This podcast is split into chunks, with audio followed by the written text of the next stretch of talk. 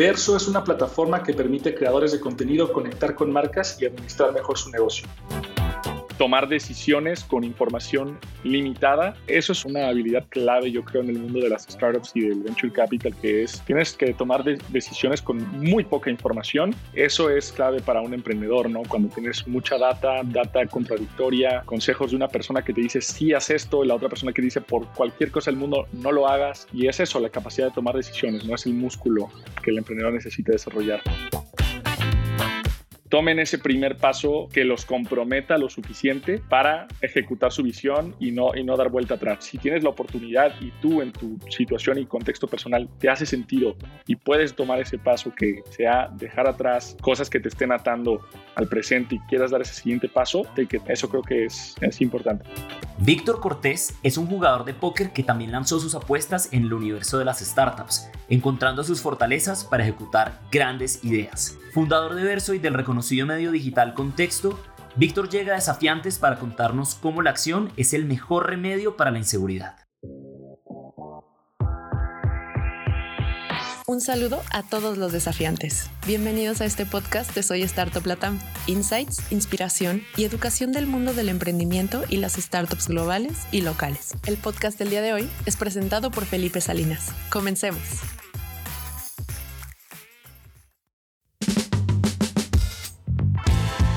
Listo, Víctor. Bienvenido a este podcast Desafiantes. Es un gusto tenerte en este espacio con nosotros. Nos llena energía hablar con otras personas que están construyendo el ecosistema y espero que tengamos una buena conversación. Emocionadísimo de estar por acá, Felipe. Gracias. Listo, Víctor. Como cada minuto de esta conversación es muy valioso, vamos a comenzar dando contexto. Eso. Quiero empezar por contarle a todos nuestros desafiantes y a toda nuestra audiencia que tú empezaste tu recorrido por este camino desde distintos puntos del mapa. Estudiaste finanzas en Australia, estudiaste estudios empresariales en Canadá y que eres licenciada en gestión financiera del Tecnológico de Monterrey. Eres también el fundador de uno de los medios de startups más reconocidos en el ecosistema, que es Contexto. Para los que no lo conocen, es algo así como el TechCrunch de Latinoamérica en español. Y también eres fundador y anfitrión del podcast Tracción y de una nueva propuesta que nos vas a contar hoy, que se llama Verso.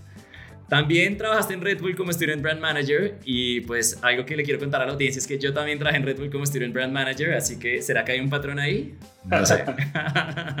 el mejor trabajo del mundo después de ser founder de Verso. El mejor trabajo del mundo, estoy 100% de acuerdo. Y por último, que tus colegas te describen como una persona que motiva, que es autodidacta y que siempre está en búsqueda del conocimiento. Buenísimo. Así que yo quiero, Víctor, que tú, en tus propias palabras, nos cuentes quién es Víctor Cortés. Creo que cosas importantes a saber sobre mí es, soy extremadamente curioso. O sea, si hay algo que me caracterizaría más que nada, creo que es la constante búsqueda de aprendizajes, respuestas, conocimiento. Y considero también que la tecnología y los emprendedores son realmente la fuerza que pueden mover montañas y particularmente en Latinoamérica, desde la trinchera de, la, industria privada, creo que es un excelente uso del tiempo. ¿no? Entonces, esas son las dos cosas que me motivan a hacer lo que hago. Y bueno, creo que me escribiste bien en cuestión profesional, financiero de profesión, pero realmente no encajaba en ese cuadrito de finanzas bursátiles y Wolf of Wall Street, este, ya sabes, más, más estereotípico. Y decidí entonces voltear a ver más bien al mundo emprendedor,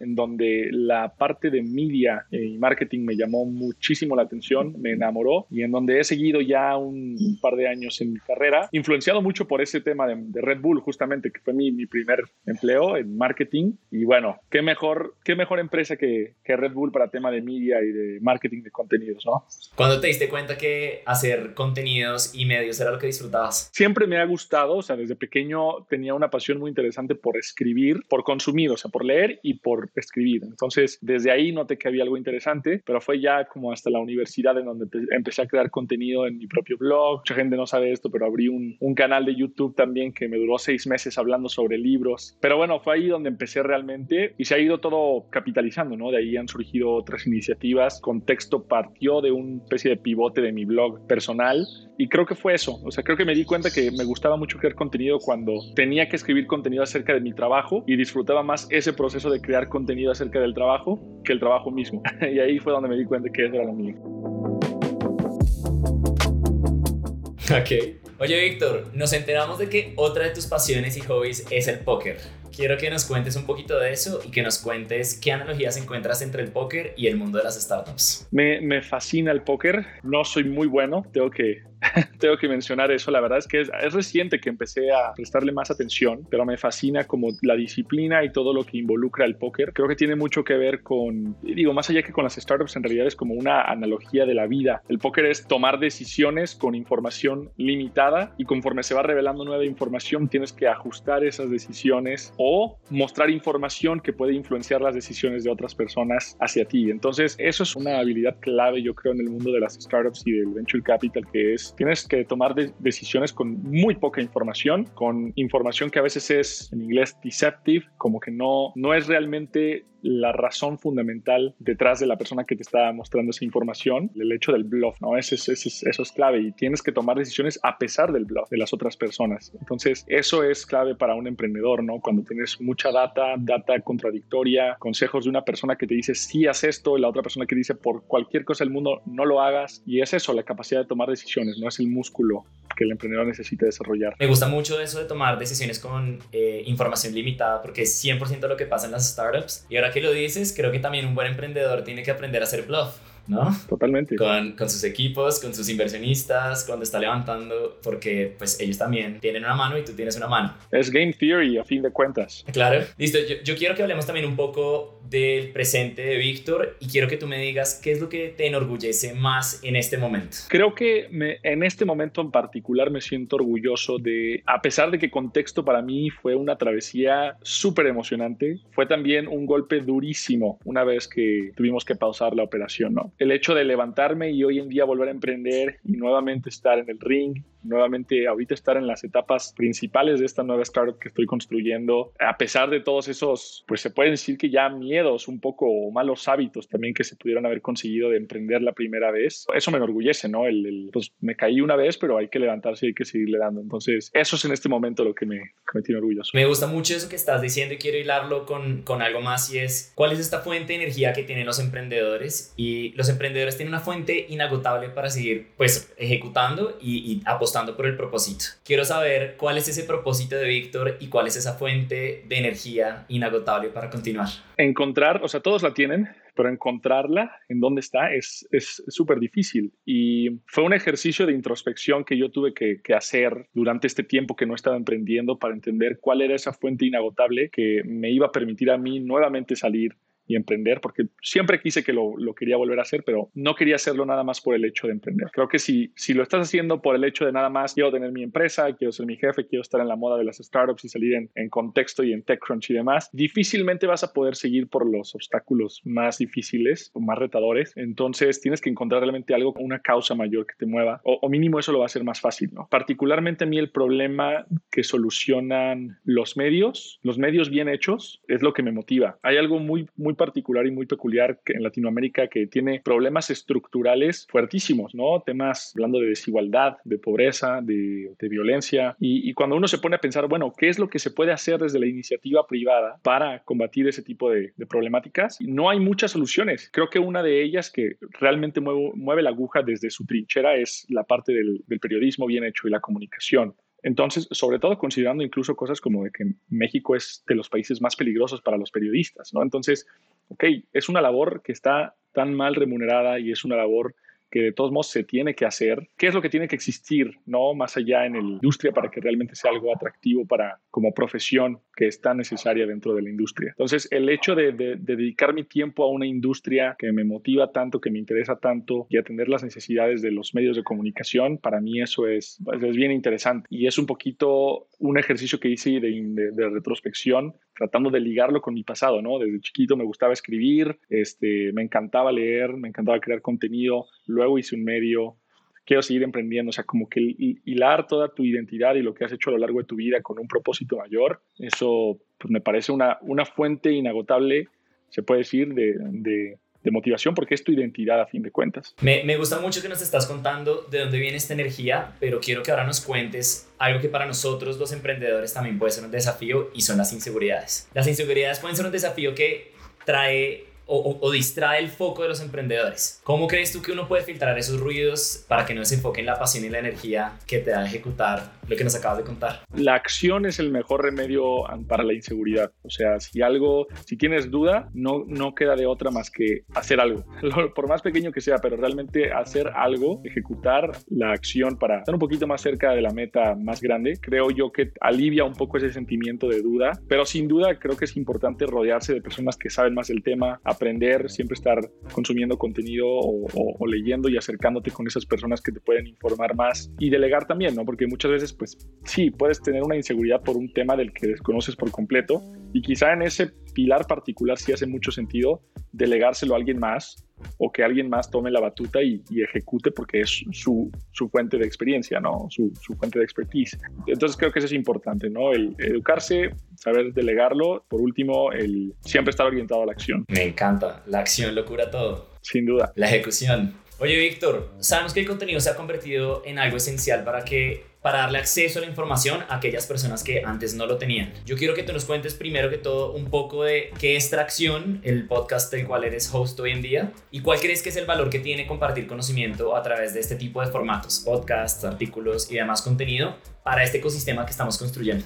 Sí, bueno, Tracción en general es, es, un podcast que, cuyo enfoque es entrevistar a emprendedores sobre temas de inicialmente growth, la disciplina de growth. Obviamente hemos ido pivoteándolo un poco, más bien expandiéndolo un poco para abarcar otros temas, VC, ¿no? fundraising, operaciones, incluso temas legales, pero tenía como meta principal traer a Latinoamérica el conocimiento de una disciplina que no es todavía tan popular en la TAM, ¿no?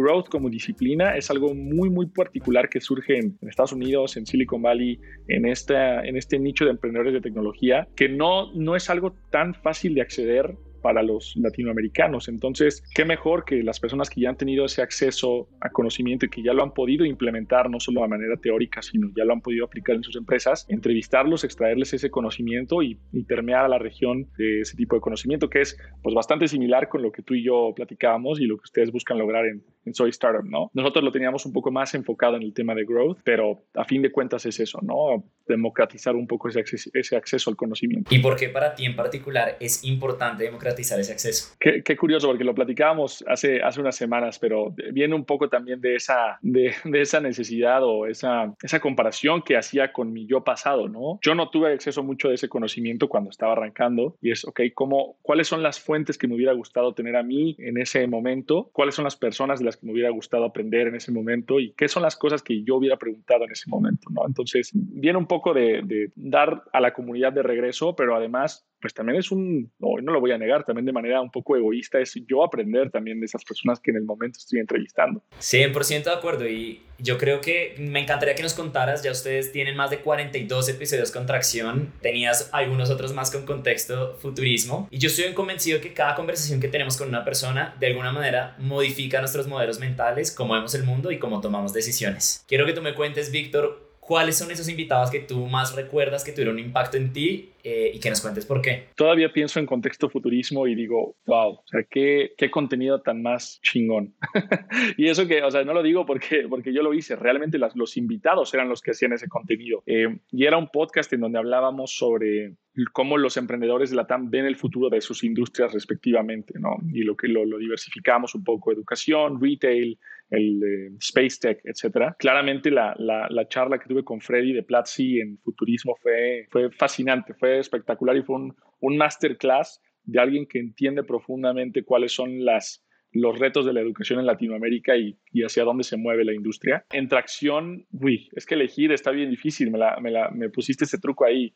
en tracción, la verdad, creo que el primer episodio con, con Pame también es, es excelente. Ella está muy metida en temas de, de Growth, Pame de, de Vic. Entonces, ese, ese conocimiento que ella ha podido aplicar y además aprenderle a, inversionistas de, de, de, Vic, de Silicon Valley, pues realmente también es, es, es, una, es una masterclass. Y no, te podría mencionar mil más. Yo creo que vamos a, acotarlo en esos, pero sí. Ok. ¿Y cómo dirías que se ha transformado tu mentalidad después de hacer estos 42 episodios? ¿Cómo se ha transformado? Es muy curioso porque ahora siento que tengo como 42 mentores. Entonces, cada que estoy por tomar una decisión, tengo alguna situación en la que me encuentro y algo se me viene a la mente de esos episodios. O sea, tengo la vocecita ahí de, de algún emprendedor o emprendedora explicando qué fue lo que él o ella hizo en esa situación y digo, ok, quizás hace falta regresar a escucharlo y entender el, el contexto completo, pero bueno, es un, un buen hack, ¿no? Y el tener mucho awareness en general o conocimiento contextual es súper importante. Entonces, vale mucho la pena platicar con muchas personas porque cada uno tiene sus propias experiencias, ¿no? Entonces, creo que eso también me ha, me ha abierto mucho la mente, que es una persona te puede recomendar algo y otra persona lo, lo, lo, opuesto completamente y entender de dónde vienen esas, esas opiniones es, es bien interesante y es una práctica útil para cuando tú también estás tomando una decisión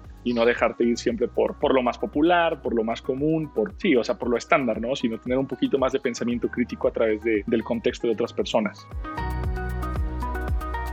Bueno, increíble. Felicitaciones por ese contenido, es de altísimo valor. Creo que somos fieles seguidores también. Y bueno, pasando, pasando otra etapa, Víctor, quiero hablar de algo que es muy importante y tú mencionaste el autoconocimiento. Y lo traigo a colación porque los emprendedores pueden tener muchos obstáculos en el camino, pero muchas veces el obstáculo pueden ser ellos mismos. Y conocerse a sí mismo y reconocer sus miedos, oportunidades de mejora, fortalezas, es bien importante. ¿De qué maneras dialogas contigo mismo para ser más fuerte en, en esta competencia socio como emocional y de autoconocimiento? ¿Cómo reflexiona Víctor Cortés? Qué curioso que lo mencionas, porque justo ahorita estoy leyendo un libro, ah, lo, también lo discutimos hace unas semanas tú y yo, Las leyes del comportamiento humano, The Laws of Human Nature, de Robert Greene, y me parece espectacular porque liga, liga, él, en todos sus libros liga mucho como el, con los comportamientos de, de, adulto, ¿no? Como simplemente son un reflejo, un, un, zoom in. Yo lo que he hecho y llevo pocos días realmente empezando con esto es eh, la práctica de, ¿cómo se llama? Journaling, escribir en un diario, pero no mi presente, sino mi pasado. Entonces escribo en tercera persona mi historia con base en mis recuerdos de cómo era de niño y avanzando un poco. Entonces tratando de reconectar con esas cualidades que desde niño me identificaban a mí y tratar de apostar por esas fuerzas, porque realmente cuando te pones a pensarlo, los, tus intereses de hoy en día y tus fortalezas partieron desde hace años. Eh, difícilmente son algo que tengas o que nació en el presente. Entonces, eso, el, el, tratar de hacer esa reflexión del pasado es, es, bien importante y la visualización, ¿no? Cómo eso que identifico como mi fortaleza se va a ver reflejado en el futuro, cómo lo veo participando activamente en mi futuro. Y sí, esa, parte, esa, esa práctica de escribirlo me, me ha servido muchísimo, quizá desde como un punto de vista desde un ángulo tercero, o sea, como si estuviera escribiendo la novela de mi yo en ese entonces. Y es bien interesante, lo recomiendo para que las personas lo, lo intenten. Ok, está, está chévere el hack. ¿Y cuáles son esas tres fortalezas que tenía Víctor desde que era pequeño? Un poquito lo que te comentaba en un inicio, la verdad extremadamente curioso, muy, muy, muy curioso. O sea, me, fascinaba leer desde niño, una imaginación tremenda y creo que esos temas como el, análisis creativo siempre ha sido algo que me caracteriza. Entonces, el, el, poder pensar en soluciones creativas, pero siempre aterrizarlo con fundamentos analíticos y numéricos, ese es como decimos en México, eso es mi mero mole, ¿no? Y creo que por eso me gustó tanto el tema de, de growth, tema de VC, porque es imaginar las posibilidades, es pensar en formas creativas y luego, ok, qué padre que pensaste eso, cómo lo aterrizas en algo claro y que tenga sustento, ¿no? Ok. Bueno, y quiero hablar de otro tema que a veces para las personas es tabú, pero para nosotros es muy importante traerlo a la mesa. Quiero que tú nos cuentes si has enfrentado el síndrome del impostor y si lo enfrentaste como emprendedor cuando estuviste en contexto de interacción y luego cuando cambiaste de rol, porque sabemos que estuviste en otras scale-ups de la región? Uf, eh, 100%.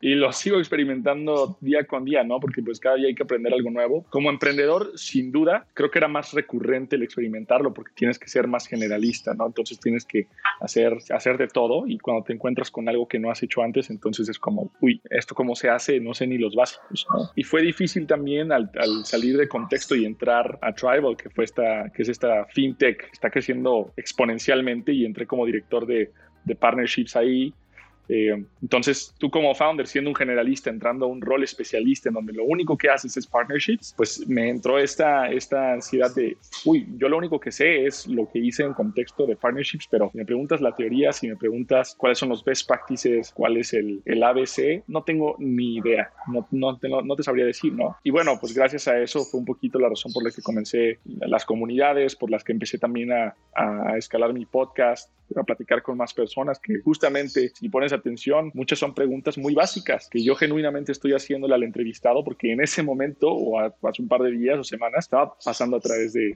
esas mismas dudas y aprovecho para, consultarlas ahí en ese momento, ¿no? Creo que me, gusta mucho algo que me contaste hace unos días y es el, síndrome del impostor uno lo puede tomar por dos lados o estoy como acongojado y, y me dejo como frustrar y abrumar o lo vuelvo un motor de curiosidad para intentar resolver ese problema. Tú me contaste que Tracción había nacido con una necesidad similar de, de usar este síndrome del impostor como una manera de salir y aprender y conectarte con esas personas que sí sabían. Quiero que nos cuentes desde tu punto de vista cómo los emprendedores que están sufriendo de síndrome del impostor hoy en día lo pueden usar como un arma para crecer y para impactar. Creo que sí, creo que como todo en la vida hay dos caras de la misma moneda ante el mismo problema. Entonces, no sé si mi solución es la solución que aplica para todos de la misma forma. O sea, no sé si le diría a, a todos, salías un podcast para combatir tu síndrome del impostor, pero la, la, razón fundamental sí sigue siendo la misma, ¿no? Como a ver cuáles son tus opciones para no dejar que esto te venza y más bien salir y, y,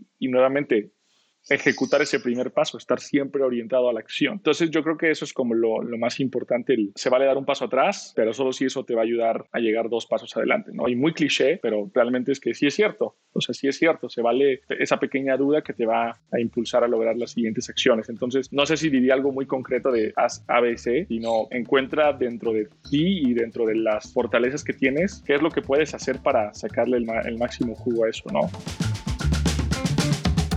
Ok. Bueno, yo quiero que hablemos más de Víctor el emprendedor. Yo quiero que tú nos cuentes, durante esa etapa que tú tuviste en contexto, cuál fue el mayor aprendizaje que tuviste por ese paso. Y más adelante que nos cuentes qué fue lo que pasó. El aprendizaje más importante creo que fue el, el conocerme a mí mismo, ¿no? Y la forma en la que yo lidio con problemas, lidio con situaciones difíciles, que es algo que no sabes hasta que te pones en las situaciones más duras y de alto estrés posible. Entonces creo que eso fue para mí lo, lo, más importante y de ahí dije, bueno, sé dónde soy bueno, sé dónde tengo áreas de oportunidad y con esa información puedo luego hacer algo más que ahorita pues es por ejemplo verso o fue tracción hace un par de, de meses que arranqué. Eso fue el, el, aprendizaje más importante ese self-awareness que creo que a la mayoría de personas les, les, les falta genuinamente. Y, y, lo que pasó o sea al final de cuentas son muchas variables no las que te llevan a tomar una decisión de esa magnitud como es dejar la empresa que tú mismo fundaste. Y en este caso fue una combinación de múltiples variables desde conflictos entre socios dificultad en el fundraising, problemas personales en casa, o sea, muchas cosas que se juntan y es difícil también ponerle un punto a fue por esto únicamente, ¿no? Lo que sí te puedo decir, Felipe, es que algo que me di cuenta es que se habla mucho, ¿no? En el ecosistema y las personas van a decir, bueno, Víctor dejó contexto por X, Y, Z y nunca, nunca se va a saber realmente, o sea, es, es, es difícil que se sepa. Eso a mí lo que, me, lo que me hizo entender es un poco la contraparte, ¿no? A mí me tocaba publicar historias de cosas que sucedían y que a mí me tocaba juzgar como blogger o como periodista. Y en el momento en el que me pasó a mí dije, wow, o sea, la gente no tiene ni idea de realmente qué es lo que pasó y tengo que aprender a vivir con eso, ¿no? Entonces, eso también, o sea, la empatía un poco de, estar del otro lado. Y yo quiero que tú nos cuentes cuáles fueron esas situaciones que te llevaron a desarrollar ese autoconocimiento, qué fue eso que te estresó muchísimo y qué fue eso que te emocionó muchísimo también. Yo habré aprendido a lidiar con el conflicto, pero originalmente no soy una persona conflictiva, no, no, no lo disfruto. No creo que haya muchas personas que disfruten el conflicto, pero hay personas que lo manejan mejor, creo. Y en mi caso, en contexto era difícil porque teníamos una línea editorial pura, muy precisa. Queríamos realmente publicar todo lo que estaba pasando en el ecosistema, fuera bueno, fuera malo. Nos tocó llegar a publicar cosas bastante malas, cosas que no las personas de las que estás hablando no disfrutan, pues obviamente que se hable de, esas cosas. Y eso generó conflictos, o sea, generó muchos conflictos y obviamente es difícil, ¿no? Como, ¿qué hago?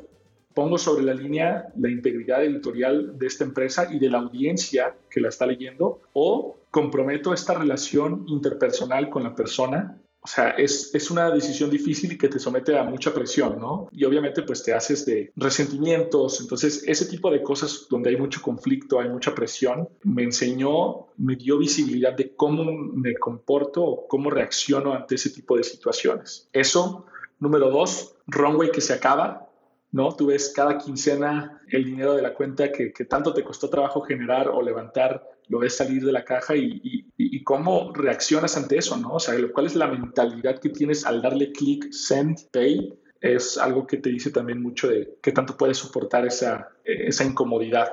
Fueron varios eventos, creo que esos dos en particular fueron de los que más, más me han marcado. Y obviamente tener que hacer cosas scrappy para salir adelante, ¿no? Me tocó vender cosas personales, vender mi, mi, batería, vender ropa para poder a veces pagar nómina. Entonces, es el tipo de cosas que te, que te ponen en nuevas perspectivas. Quiero que hablemos del Víctor del presente y del futuro. En abril vimos el surgimiento de Verso, una plataforma que ayuda a creadores de contenido a conectar con marcas para que puedan monetizar y administrar su negocio. Pasaron por Latitude, son Latitude Fellows, y pasaron por otros programas más y hoy levantaron ya sus primeras rondas y de hecho estaban por estos días en un Demo Day. ¿Podrías contarnos a toda la audiencia y todos los desafiantes de qué se trata este nuevo desafío y ¿Qué es lo más fascinante que te parece lo que estás construyendo hoy con Verso? No, lo, mencionaste bastante bien. Verso es, es una plataforma que permite a creadores conectar con marcas y manejar sus negocios, o sea, administrar un poco como todo el back office detrás de ser creador de contenido. Es una suscripción que le da acceso a herramientas para administrar ventas, cash flow, analíticas, recibir el interés de las marcas, para colaboraciones. Y por su parte, las marcas pues pueden de forma más sencilla y profesional automatizar las colaboraciones y campañas con creadores de contenido que sigue, un sigue siendo un proceso tremendamente manual entre correos y Excel. O sea, es ese tipo de, de actividades que dices, ¿cómo es posible que en pleno 2020 siguen siendo de esta forma, ¿no? Y lo que más me emociona es poder habilitar a varios creadores de contenido la capacidad de no pasar por lo mismo que yo pasé con contexto y contracción, ¿no? El burnout y el estrés es un tema prevalente, 90% de los creadores de contenido lo sufren, gran parte es por el tener que estar creando contenido constantemente, pero otra parte también va por todo lo demás alrededor, o sea, manejar un negocio que es salir a picharle a las marcas en caso de querer monetizar, invoices y facturas, pagos, cuentas por cobrar, analytics, reporteo, todo eso es una persona. Y cuando te pones a pensar que los creadores de contenido hoy son lo que los medios eran hace un par de años, dices, ¿cómo es posible? Este trabajo lo hacían departamentos de miles de personas y hoy se espera que un solo, un solo creador, una sola persona lo haga eso, o sea, el, facilitar lo más posible este tipo de, colaboraciones y, eliminar lo administrativo me, apasiona y que los creadores se puedan enfocar en eso, ¿no? En escribir, hablar con personas en un podcast, entrevistar a personas en su TikTok, lo que sea. Eso es lo que más me, me apasiona.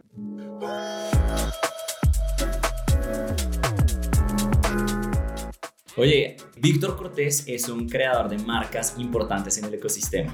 Yo quiero que Víctor Cortés, el fundador de Verso, nos cuente, ¿tú qué crees que es absolutamente necesario para crear marcas poderosas? ¿O cuáles han sido esas cosas que a ti te han ayudado en el pasado? Me gusta esa descripción.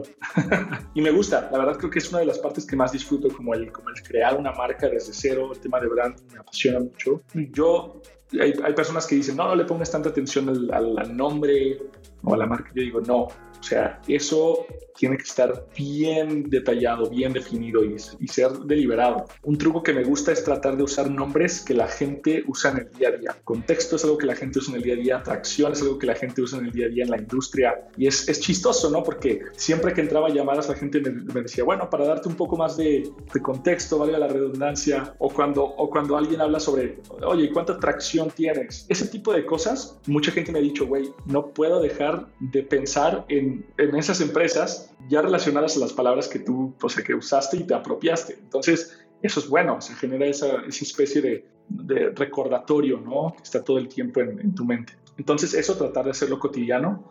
Dos, tratar de hacerlo lo más diferente posible a las alternativas que ya están en el mercado. O sea, Contexto nació con un verde neón súper chillón, difícil de olvidar. O sea, si tú veías una publicación de contexto con ese verde que te lastimaba los ojos, probablemente la siguiente vez que lo ibas a ver, lo ibas a recordar. ¿no? Entonces, usar algún elemento que sea distintivo y que se pueda asociar a tu marca. En el caso de Verso es el emoji del, del rayito, o sea, ya también es bastante, bastante común. Y Verso lo estamos planeando todo alrededor del universo, el universo de creadores, el universo de marcas. Entonces, nuestros elementos es pues temas del espacio, temas de como, como de planetas, astronautas y apropiarnos de esos emojis. Ese tipo de cosas generan muy buena asociación para recordar una marca. Ah, bueno, buenos, muy buenos tips. Oye, Víctor, ¿y qué ha sido lo más desafiante en este nuevo capítulo Construyendo Verso? Lo más desafiante, muchas cosas. En el poco tiempo que tenemos en el mercado, hemos tenido que pivotear, hemos tenido que tener conversaciones difíciles. Creo que lo más difícil hasta ahorita ha sido enfrentarnos a una cambiante realidad del el entorno de venture capital. En el 2021 era abundaban billetes, era make it rain. Dije, bueno, es momento de salirme de, de, mi trabajo cómodo para emprender. Ahorita es el mejor momento para emprender el ATAM. Hay exceso de capital. Salgo y a los dos meses nada, está seco todo. Eso ha sido muy difícil, o sea, como el, adaptarte y el ahora pensar en lo que pasaba en 2021 ya no es la realidad hoy en día. Toca bootstrapear, toca crecer consistentemente y realmente darle valor al usuario. O sea, ya no, ya no puedes aplicar la de levanto capital, crezco mucho a billetazos y veo si funciona después. Ahorita es resuelve un problema y entonces ya vas a poder recibir ese financiamiento para crecer. Entonces, eso ha sido, sido complejo. Oye, Víctor, y más allá de la idea de Verso, que seguramente va a pivotear 10 veces más, ¿qué crees que fue eso que vieron los inversionistas que decidieron creer en Víctor Cortés, el emprendedor? ¿Por qué crees que apostaron por ti? ¿Y qué podrían aprender los que están escuchando también de cómo podrían desarrollarlo o, o mostrarlo? Yo creo que tiene mucho que ver por la consistencia en un poco en la industria. O sea, yo he vivido el problema de primera mano. Yo o sea, he sido creador de contenido. Estuve del otro lado también como marca, patrocinando creadores de contenido. O sea, conozco, conozco la industria y conozco los pain points. Dos, creo que el hecho de que he emprendido anteriormente y aunque no fue un rotundo éxito, fue, o sea, se logró ejecutar algo y, y, lograr un cambio dentro del ecosistema. Y bueno, o sea, creo yo y me gusta pensar que el trabajo habla por sí solo si logras hacer algo bueno, de buena calidad, eso va a hablar por sí solo y entonces por halo effect se va a pensar que lo siguiente que hagas va a tener el mismo nivel de calidad o superior. Bueno, Víctor, vamos cerrando poco a poco este espacio. No me puedo ir de este espacio sin preguntarte cuál crees que es un tema que es importante que coloquemos encima de la mesa de hablar en el ecosistema startups y emprendimiento en la TAM. Yo apuesto por todas las industrias, realmente. O sea, creo que en donde hay problemas hay soluciones y se tienen que abordar. Pero es muy, es muy obvio que se tiene ciertas preferencias a ciertos problemas, ¿no? Y hay otros que son un poco más difíciles de resolver, pero que no por eso merecen menos atención y merecen menos brain power de los emprendedores para tratar de resolver, ¿no? Lo que mencionaba antes, los temas estructurales de la región, que quizás son mucho más arriesgados porque no son industrias probadas, no son industrias tan sexy como lo es, por ejemplo, fintech o edtech, pero creo yo que hay mucho que se tiene que hacer todavía en, en, cuestión de resolver los problemas que quejan a la región desde las cuestiones más, más básicas, ¿no? Entonces, eso creo que se tiene que, que, hablar, creo que se tiene que cambiar y creo que tiene que haber más fondos de venture capital dispuestos a apostar en startups de, de alto riesgo realmente, ¿no? Porque cuando estamos hablando de venture capital, al fin de cuentas de eso se trata. Entonces, eso, eso diría yo. Me recuerdas una conversación que tuvimos con José Vélez de Bolt, una fintech colombiana, decía algo parecido, él decía, tenemos que concentrarnos en resolver problemas realmente difíciles de la sociedad, que hay una oportunidad de valor que no está siendo explorada lo suficiente. Y, y, creo que parte mucho de, bueno, es que en Estados Unidos se está, se está diluyendo mucho el, se puede decir, el nivel de problemas que, que se están resolviendo, ¿no? Pues ya se llegó a, a, resolver grandes problemas a nivel mundial y en Latinoamérica estamos siguiendo un poco ese reflejo cuando realmente tenemos problemas locales muy, muy, muy particulares que si no los resolvemos nosotros, nadie los va a saber resolver. Ahí es donde entramos los locales a realmente proponer nuevos modelos de negocios, proponer nuevos productos, proponer nuevas ideas. Entonces, creo que eso se tiene que, que abordar y, y, bueno, ojalá haya más emprendedores aventados que están siguiendo sus pasiones y sus identidades desde niño, no solo la, la tendencia startupera momentánea, ¿no? Real. Creo que me gustaría hacerte una última pregunta antes de que cerremos este espacio y quiero que lo respondas desde el Víctor Cortés Emprendedor. ¿cuál es ese mensaje o consejo que le darías a todos los desafiantes que nos están escuchando en este podcast de Soy Startup Latam? Va a ser muy contextual, obviamente, por lo que yo estoy pasando en este momento, pero tomen ese primer paso que los comprometa lo suficiente para ejecutar su visión y no, y no dar vuelta atrás, ¿no? Creo que a veces tener el plan B nos hace estar demasiado, demasiado cautelosos con los pasos que damos y bueno, también hablando un poco desde el, desde el privilegio, entiendo que no es el caso para la mayoría de los latinoamericanos, pero si tienes la oportunidad y tú en tu situación y contexto personal te hace sentido y puedes tomar ese paso que sea dejar atrás cosas que te estén atando al presente y quieras dar ese siguiente paso, Eso creo que es, es importante. Cool. En, en, inglés hay una frase que dice, burn the bridges, quemen los puentes, ya no hay vuelta atrás. Total, sí, sí, sí, sí, sí, es eso. Bueno, Víctor, para mí ha sido un gusto haber compartido este espacio contigo. Me recarga muchísima energía conocer de tus experiencias, de tu trayecto y que inspires a las personas que nos están escuchando en este momento. Mil gracias por invitarme y qué, qué gusto estar por acá con ustedes. Hola, soy Víctor Cortés, fundador de Verso y host de Tracción y los invito a escuchar Desafiantes, un podcast de Soy Startup Latam.